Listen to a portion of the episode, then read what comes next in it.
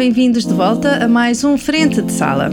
Neste episódio, o nosso convidado é o nome incontornável da música portuguesa, em particular do universo da eletrónica. Já emprestou a sua criatividade e talento a vários projetos e músicos e agora está outra vez debaixo dos holofotes, com um novo disco do projeto Bala. Falamos, claro, de Armando Teixeira, que nos recebeu no seu estúdio para uma conversa cheia de motivos de interesse. Eu sou Susana Araújo e este é o podcast da Agenda Cultural de Lisboa.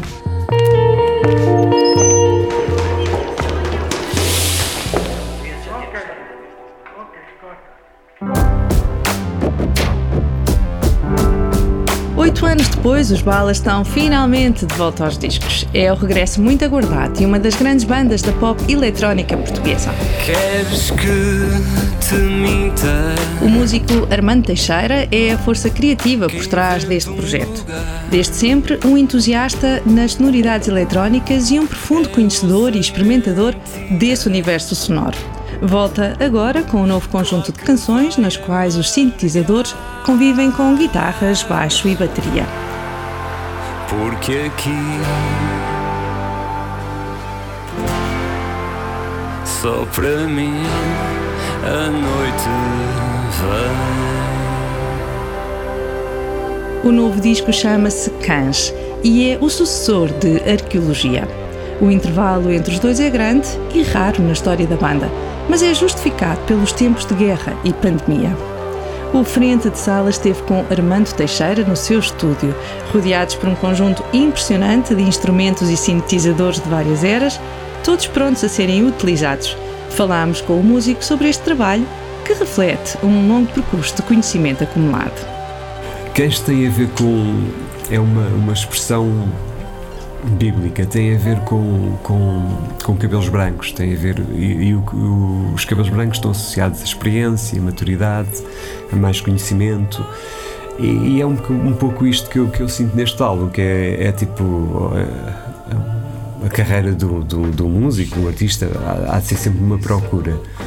E, e, e há de ser sempre um constante a procura. E, e neste caso também é constante a procura. Mas numa determinada altura eu tive a presunção de que este disco era um pouco. eh, eh, mostrava um pouco a minha maturidade mais do que nos outros. E, e acho que sim, nós.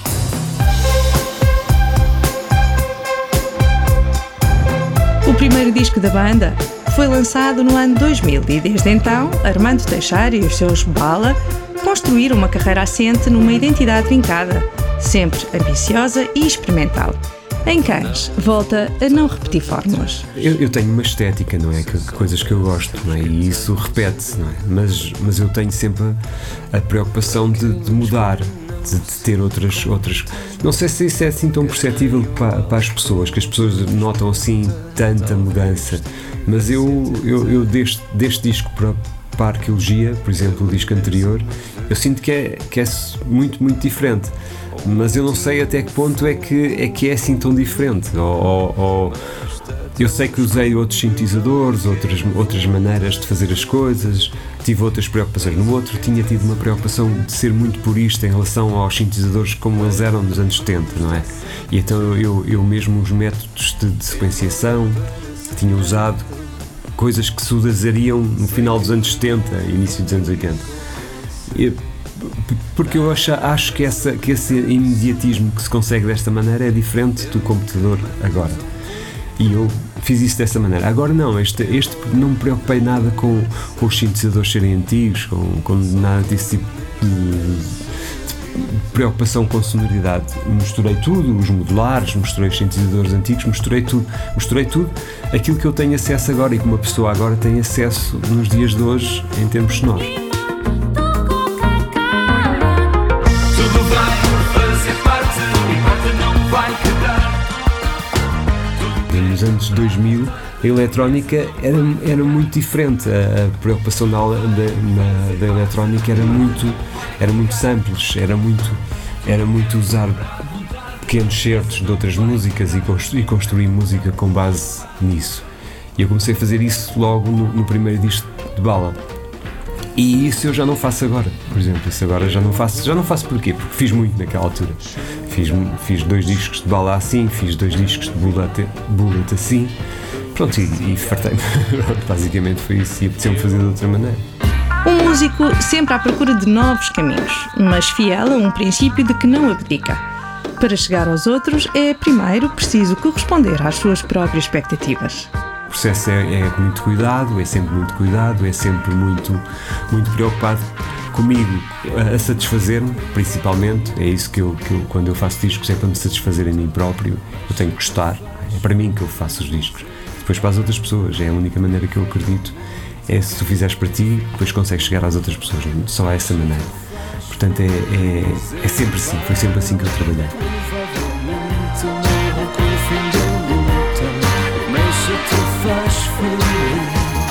Estar sozinho em estúdio e escrever canções é o início de um processo que só mais à frente se abre aos contributos e participações de outros músicos. O disco Cães não é exceção. A, a minha- base é sempre eletrónica e, e a eletrónica porquê? Porque no fundo é, é a possibilidade que eu tenho de, de fazer tudo sozinho, não é? E de- porque eu gosto desse, eu, não, eu não, não, não quero esse controle absoluto, não, não. Eu gosto, sempre gostei de ter bandas e tocar com bandas, não é, não é essa a questão. Mas é muito mais prático quando tu estás e, e- e estás no estúdio e consegues construir tudo, não é? Tudo. Não, não precisas de ligar para alguém para- para fazer. E depois tu com o tempo habituas-te a que é assim e acabas por fazer sempre assim. Mantenho sempre acordado. Eu faço as canções todas e, e as letras e faço as melodias e faço tudo. Depois, a, a- em determinada altura do processo, ah, neste caso veio o Pedro Monteiro, que é o baixista, o, o Vasco Duarte que, na guitarra, o Duarte Cabaça na bateria, ah, a Sara Garcia na voz, a, a Vanessa também na voz, a participação especial do André Diamonte, mas essas pessoas vieram depois de estar tudo já definido. É, é, os músicos vêm, mas já, já está tudo definido. E, e aí depois eu, eu procuro também uma, uma participação e uma cor diferente na, na- na música que eu, que eu já tenho. Frente de sala. Em palco, os Bala de Armando Teixeira apresentam-se agora com o guitarrista Vasco Duarte e o baterista Duarte Cabaça. Foi assim no concerto de apresentação no Music Box.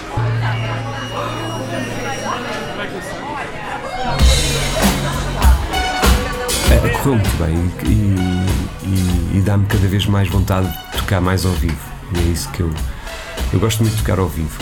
E, e quando, e, quando, e quando também se chega a, com sete discos, é muito fácil fazer um movimento ah, coeso e, e com, e contar uma história quando estás a fazer um concerto. E é no fundo isso que nós estamos a fazer.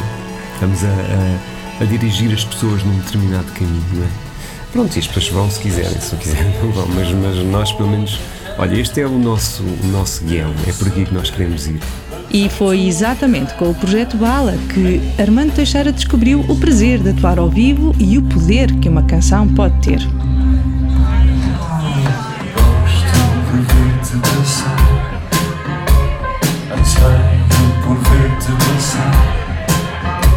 É uma coisa que eu descobri eh, muito tarde, descobri muito tarde, eu descobri com, com o terceiro álbum de Bala, aí, terceiro, grande mentira, foi aí de 2006, 2006 ou 2007, acho eu.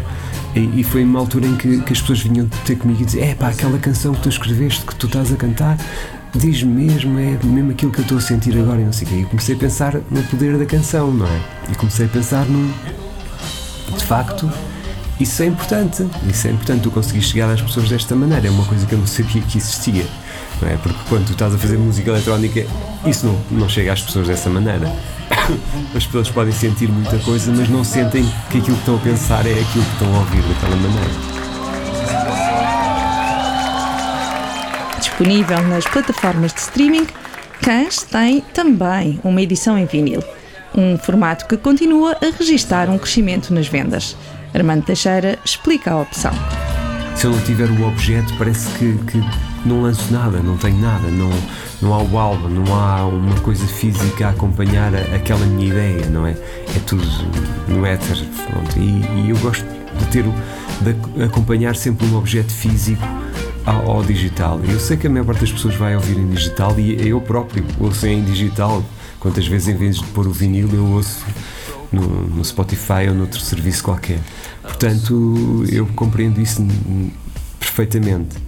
Mas eu gosto de acompanhar o. o- eu ainda sou do tempo em que ouvia música com o disco na mão, não é? E a olhar para o disco e a ver as letras, e, e isso é um. É um, um- é um- uma sensação e é uma experiência que, que pouca gente tem.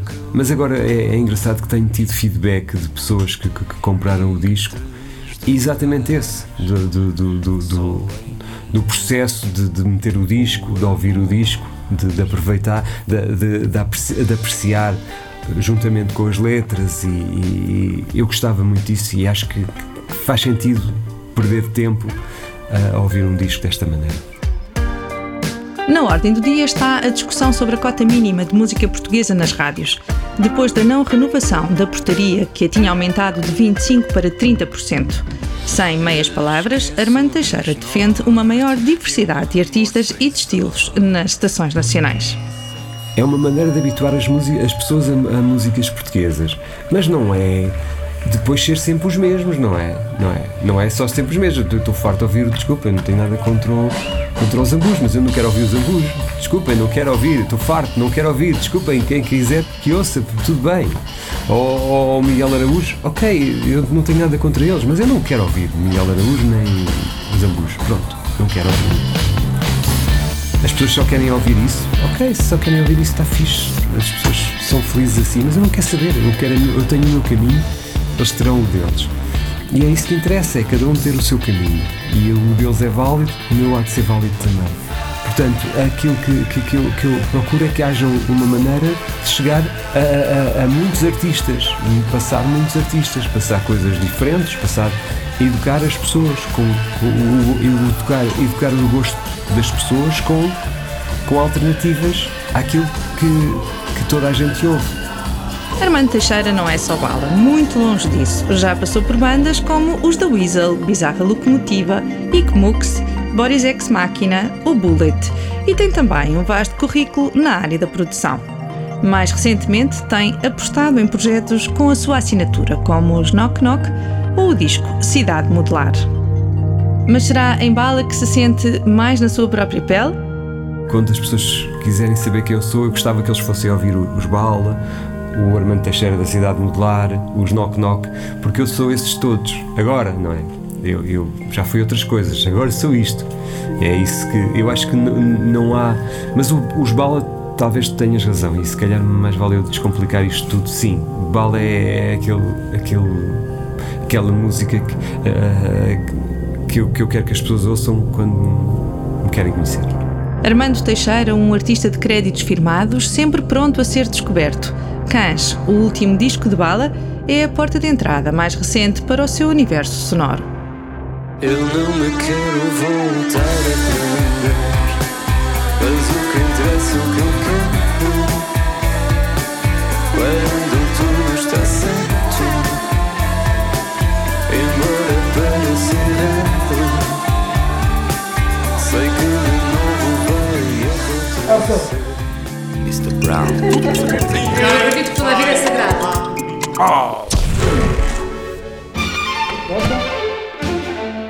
Este mês, Lisboa celebra a liberdade.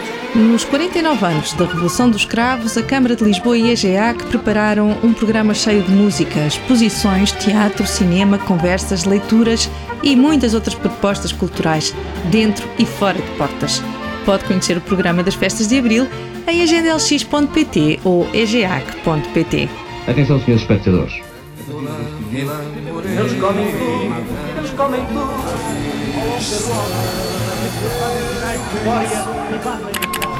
Quase a chegar ao fim de temporada estão duas peças de teatro que não vai querer perder. Até ao dia 15 de abril, no Teatro da Politécnica, José Raposo continua a dar vida a um homem que faz um balanço à existência, aos afetos e à sua condição.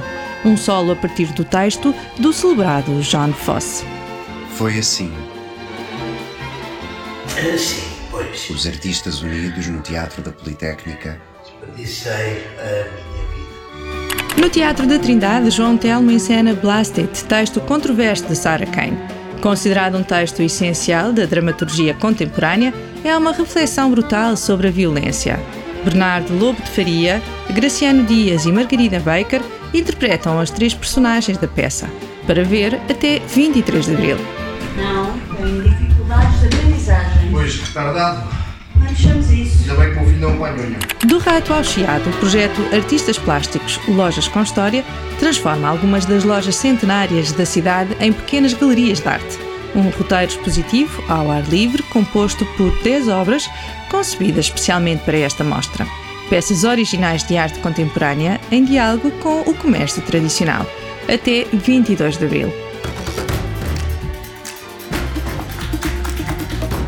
Mais para o final do mês, a Orquestra Metropolitana de Lisboa organiza no Teatro São Luís o Festival do Violoncelo, Paulo Gaio Lima.